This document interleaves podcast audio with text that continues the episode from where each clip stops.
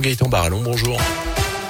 Bonjour Jérôme, bonjour à tous. À la une, c'est une première depuis le début de son quinquennat. Emmanuel Macron est attendu dans quelques heures chez nous dans la Loire. Au programme, une rapide entrevue avec le maire de Saint-Égal, Perdriau, dès sa descente d'avion à Andrézieux-Boutéon, avant de prendre la direction de Siléane à 11h30, entreprise de robotique située à quelques mètres d'Ikea à saint Puis le chef de l'État prendra en début d'après-midi la direction de Montbrison et de la friche GG qui doit être réhabilitée.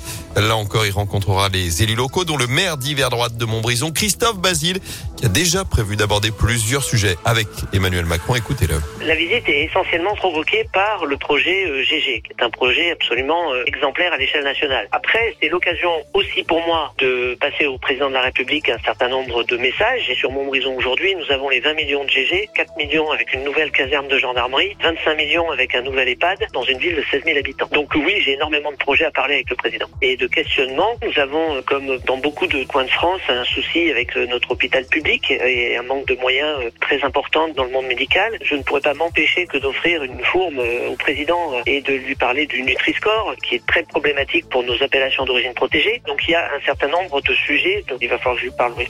Radioscope vous fera d'ailleurs suivre toute la journée cette visite d'Emmanuel Macron dans la Loire.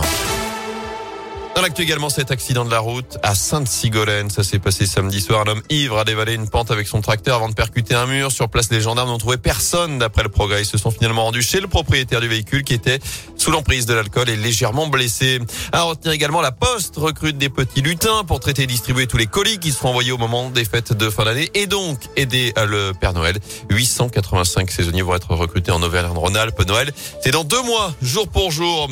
Enfin, la nouvelle carte d'identité pose problème plus petite que la précédente puisqu'elle a maintenant la taille d'une carte de crédit. Elle n'autorise que 29 caractères pour le lieu de résidence. Une galère pour les communes au nom à rallonge. Une dizaine sont concernées dans la région comme Saint-Genès près Saint-Pauli en Haute-Loire, Saint-Hilaire-Cusson-la-Valmite ou Saint-Jean-Saint-Maurice-sur-Loire dans la Loire.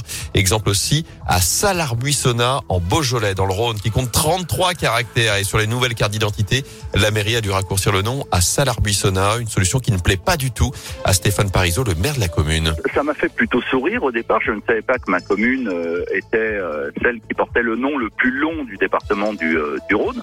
Tout de suite après, c'était plutôt sentiment de, de colère et, et d'incompréhension. Je trouve ça totalement impensable et incompréhensible on en arrive à cette euh, situation. Euh, pourquoi n'y a-t-on pas pensé avant? C'est juste hallucinant. C'est une solution qui ne me satisfait pas, euh, qui ne satisfait pas non plus les habitants. Et nous souhaiterions que Salar Buissonnat en Beaujolais puisse apparaître dans son intégralité sur les nouvelles cartes d'identité. Et une autre solution est en cours d'élaboration. Il s'agirait de fusionner la ligne du pays avec la ligne de lieu de résidence pour permettre d'inscrire le nom des communes qui dépassent donc 29 caractères.